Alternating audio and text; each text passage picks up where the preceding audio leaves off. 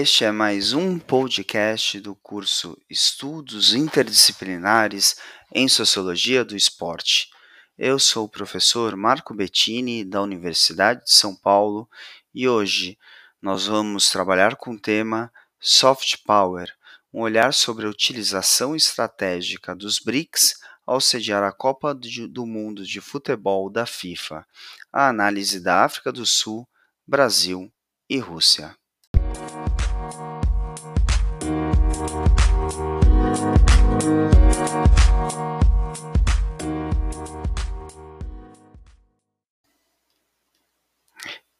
Este podcast teve como base o capítulo de livro denominado Cooptação Estratégica dos BRICS pela FIFA, Análise da África do Sul, do Brasil e da Rússia, publicado no livro O Futebol nas Ciências Humanas no Brasil. Teve como organizadores o Sérgio Giglio e Marcelo Proni, publicado pela editora da Unicamp.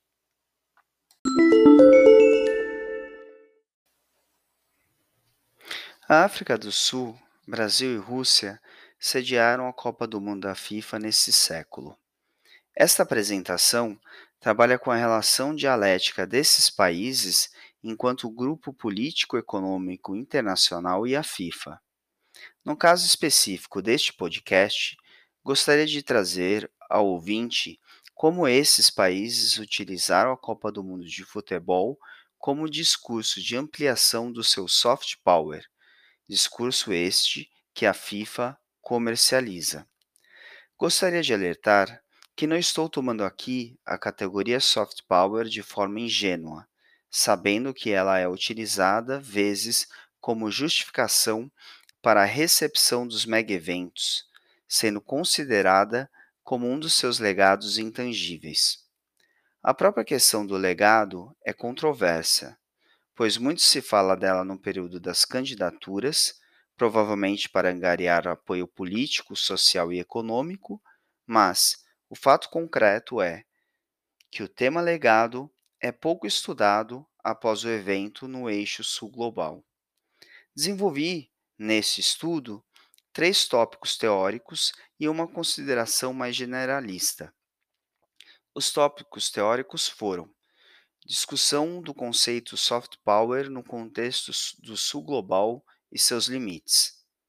Apresentação das avaliações da Copa do Mundo de Futebol por meio de algumas mídias internacionais. E, por último, demonstração dos BRICS como novo mercado da FIFA.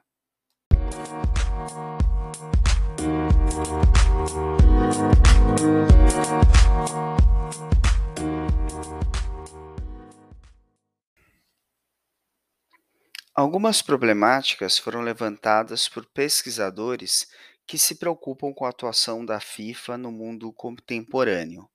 Dentre elas, destaco a falta de clareza na escolha dos países sedes, a escolha de anfitriões com potencialidade de mudanças legislativas em favor dos parceiros financeiros da FIFA, os países com corrupção endêmica, o que facilitaria os acordos da FIFA com os parceiros globais e elite política local.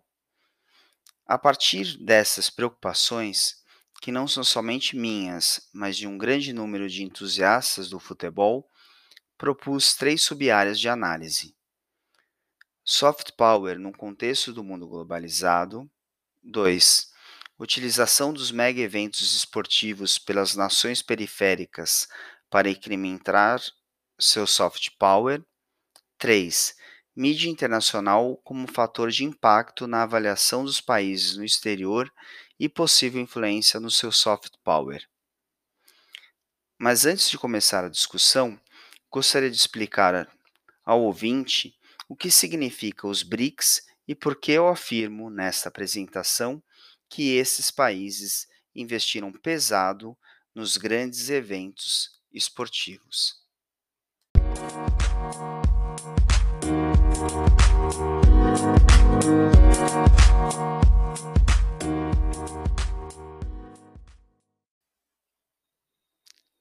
BRICS é um acrônimo, geopolítico que identifica novos atores globais: Brasil, Rússia, Índia, China e África do Sul. O uso desse acrônimo é parte de um mecanismo político-diplomático que se constitui em um momento de redesenho da governança global, em que se torna cada vez mais aguda a percepção do déficit de representatividade e, portanto, de legitimidade das estruturas gestadas no pós-queda do Muro de Berlim. Além de utilizar as estratégias típicas das relações internacionais para demandas do comércio exterior, tarifas alfandegárias, legitimidade nos organismos internacionais e relações horizontais com outros blocos econômicos, o que se tornou evidente no século XXI foi a utilização estratégica do esporte como meio para a busca de promoção política e econômica internacional, bem como a intenção de reforçar as agendas domésticas, a legitimidade política e a coesão nacional. Logicamente que cada um dos países possui intenções particulares, mas até 2022 os BRICS estarão na vanguarda como sede de mega eventos esportivos. Serão dois Jogos Olímpicos de Verão, dois Jogos Olímpicos de Inverno, três Copas do Mundo e um Commonwealth uh, Games. Jogos Olímpicos de Verão, Pequim, Rio de Janeiro. Jogos Olímpicos de Inverno, Sochi e Pequim. Copa do Mundo da FIFA, África do Sul, Brasil e Rússia. Commonwealth Games, Delhi, Índia.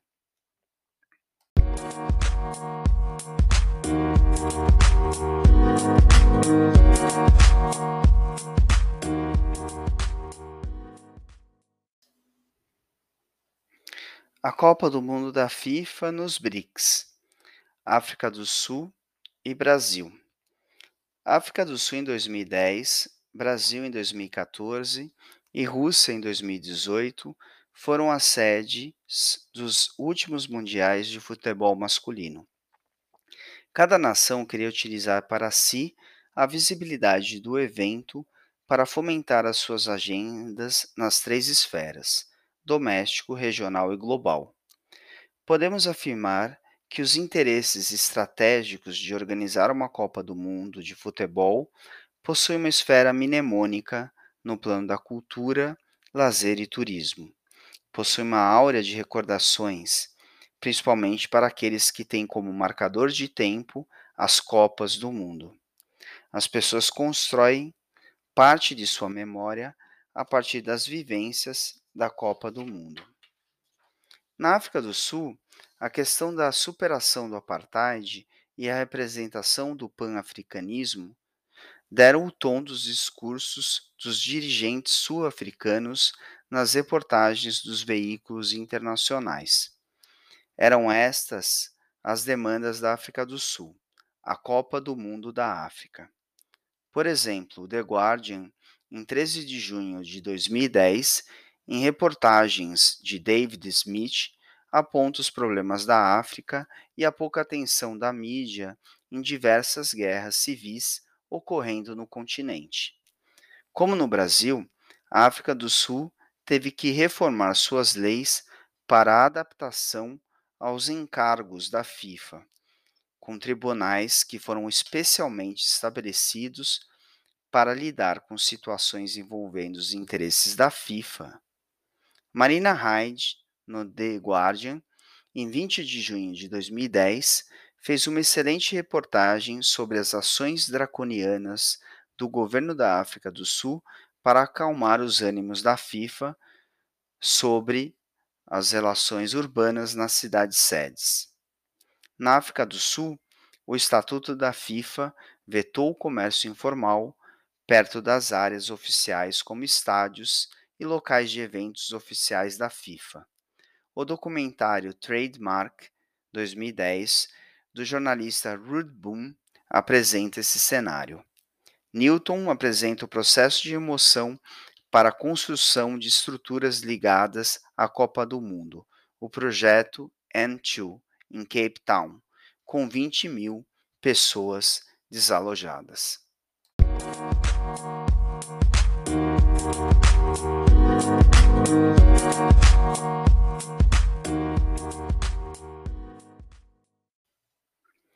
A Copa da Rússia. A Rússia, em 2018, sediou o Mundial da FIFA e, diferente dos eventos anteriores, já havia se consolidado desde 2013, com os protestos no Brasil, um jornalismo mais preocupado com as ações da FIFA.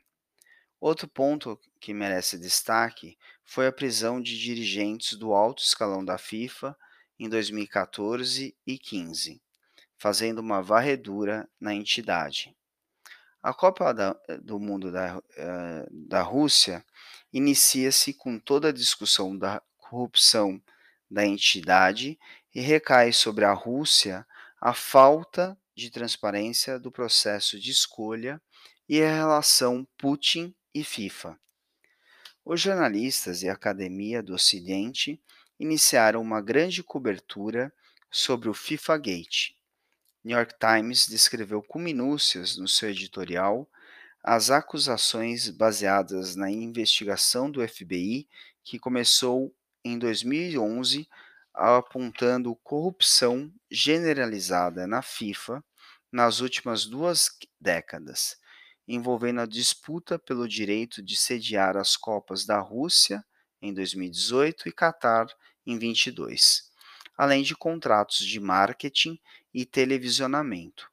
Em 2015, a alta cúpula da FIFA foi presa em Zurique, abrindo ao mundo o maior escândalo no mundo do futebol.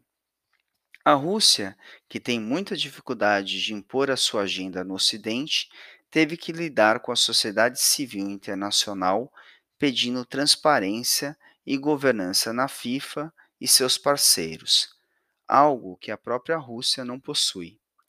Outro ponto importante é toda uma discussão sobre o aumento exponencial dos gastos dos países sede para a realização do evento. Houve um aumento enorme dos gastos com os BRICS. Como pode ser concebido que nações com maiores problemas de DH são as que mais investiram, isto é, gastaram, na Copa do Mundo da FIFA. De que forma os BRICS foram utilizados para inflacionar este mega evento? A Copa da Rússia é a Copa do Putin, assim que o New York Times denomina o evento. Os jornais estrangeiros estabeleceram um diálogo bem diferente durante a Copa do Mundo da Rússia, seja pela força de Putin no cenário mundial, ou seja pelo controle interno das questões domésticas. Mas não há dúvida que houve uma blindagem por parte do governo das notícias vinculadas no período da Copa. Diferentemente do Brasil e da África do Sul, que as mídias internacionais trataram dos problemas de distribuição de renda, violência urbana, gastos públicos, transparência, violência policial, corrupção, gentrificação. Na Copa do Mundo da Rússia, diferentemente, esses mesmos jornais discutiram sua, sua política externa bélica e expansionista.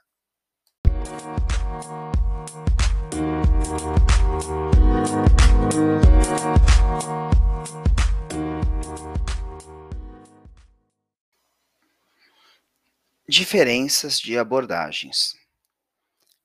Na minha opinião, existe uma relação perversa entre FIFA e os BRICS.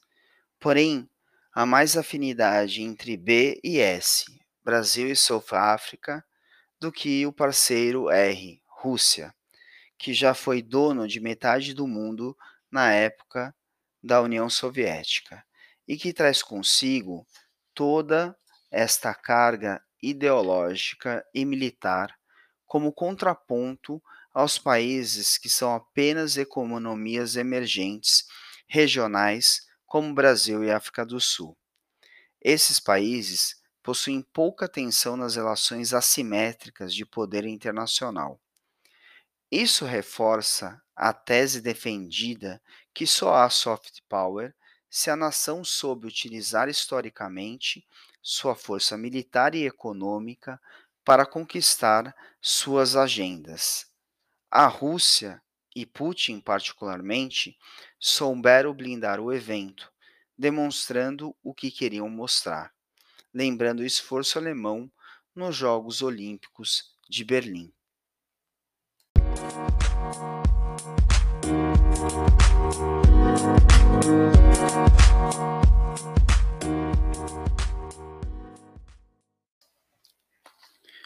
FIFA's Hurricane.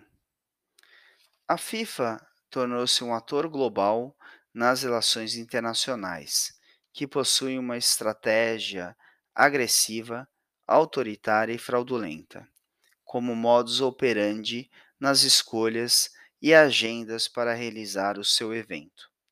E acredito que a prisão em 2014 dos dirigentes da FIFA em plena Copa do Mundo do Brasil foi um passo importante para descortinar a pose de boa senhora que essa entidade propagava.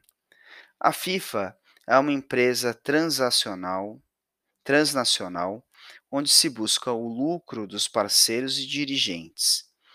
Faz-se acordos sem accountability e não se responsabiliza pelos direitos humanos nas suas intervenções. Gosto de denominar a FIFA como um furacão, FIFA's Hurricane que vai em um lugar, deixa as marcas de destruição por onde passa. Populações sem moradias, descaso público, morte dos trabalhadores e gentrificação. E quando questionada, coloca a culpa no governo local. Afirma que tudo estava em contrato e vamos para a próxima vítima, quer dizer, sede. Essas afirmações podem parecer em um primeiro momento ideológicas, sem fundamento teórico. Para aqueles que pensam assim, sugiro a leitura de textos de reconhecimento internacional para o leitor perceber o quanto a FIFA e seus parceiros estão fazendo um desfavor ao futebol. Como o artigo de John Horn sobre a contestação política e os abusos na área de direitos humanos, Tim Hill no seu texto que critica esta forma do futebol se apresentar no mundo contemporâneo, Alan Thompson discute a falta de governança e transparência na FIFA, Jean-Luc Chapelet discute a necessidade de regulação dos agentes esportivos internacionais, como COI e FIFA, Emmanuel Bain faz um paralelo com Nixon na sua denominação de um FIFA Gate, referência aos escândalos recentes de corrupção na FIFA, esses são apenas exemplos na área acadêmica. Outras iniciativas de grupos da sociedade civil também atuam na intenção de conter a corrupção da FIFA e proteger o futebol enquanto patrimônio cultural. Esses grupos construíram articulações internacionais importantes, como Play the Game, Against Modern Football, Sport for the Peace, articulação nacional dos comitês populares da Copa.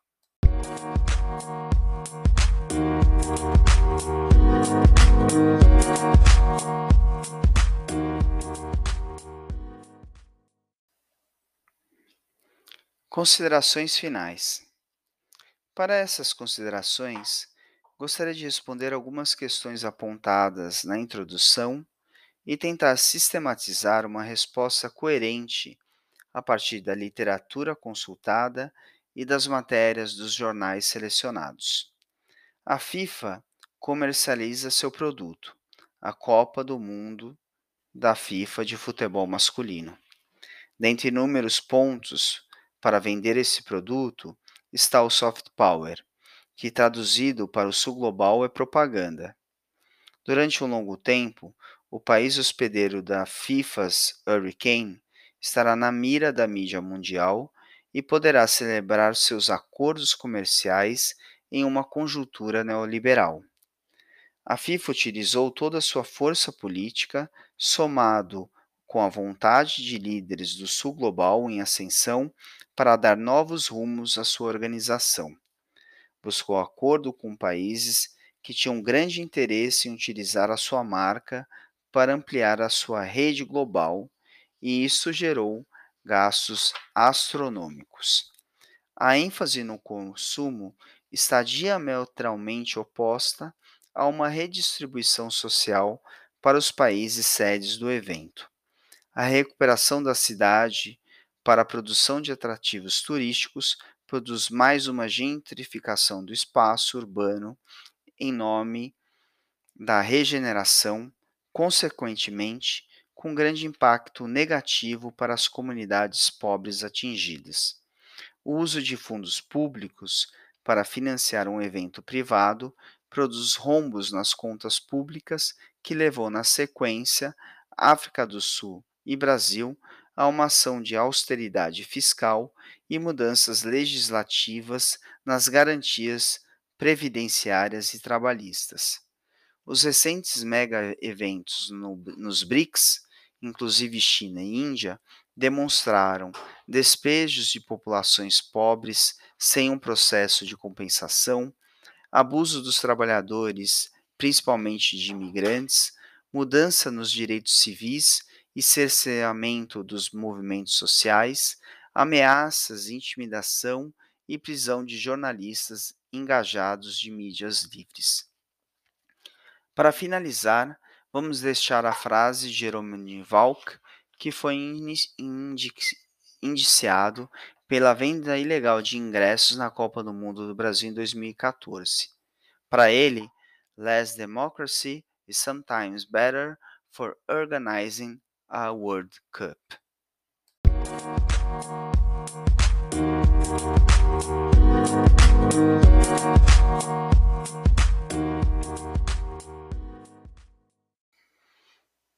Antes de terminar esse podcast, quero indicar para vocês duas leituras, um livro e um capítulo de livro. O livro foi publicado por mim, Marco Bettini, e denomina-se Esporte e Sociedade um olhar a partir da globalização. Foi publicado pelo Instituto dos Estudos Avançados da USP em 2019. E vocês podem encontrar tanto no site do IEA, nas publicações, quanto no portal de livros abertos da USP, Portal de Livros USP. Então, é um livro de acesso aberto. O capítulo de livro uh, denomina-se Computação Estratégica dos BRICS pela FIFA, Análise da África do Sul, do Brasil e Rússia. Está no livro O Futebol nas Ciências Humanas no Brasil, organizado por Sérgio Giglio e Marcelo Proni, e foi publicado pela editora da Unicamp. Boa leitura para vocês.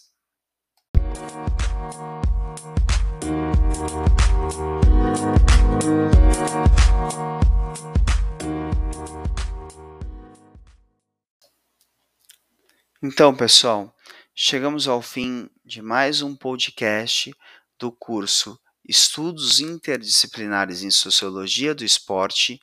Eu sou o professor Marco Bettini e hoje trabalhamos com o tema BRICS, FIFA e Soft Power.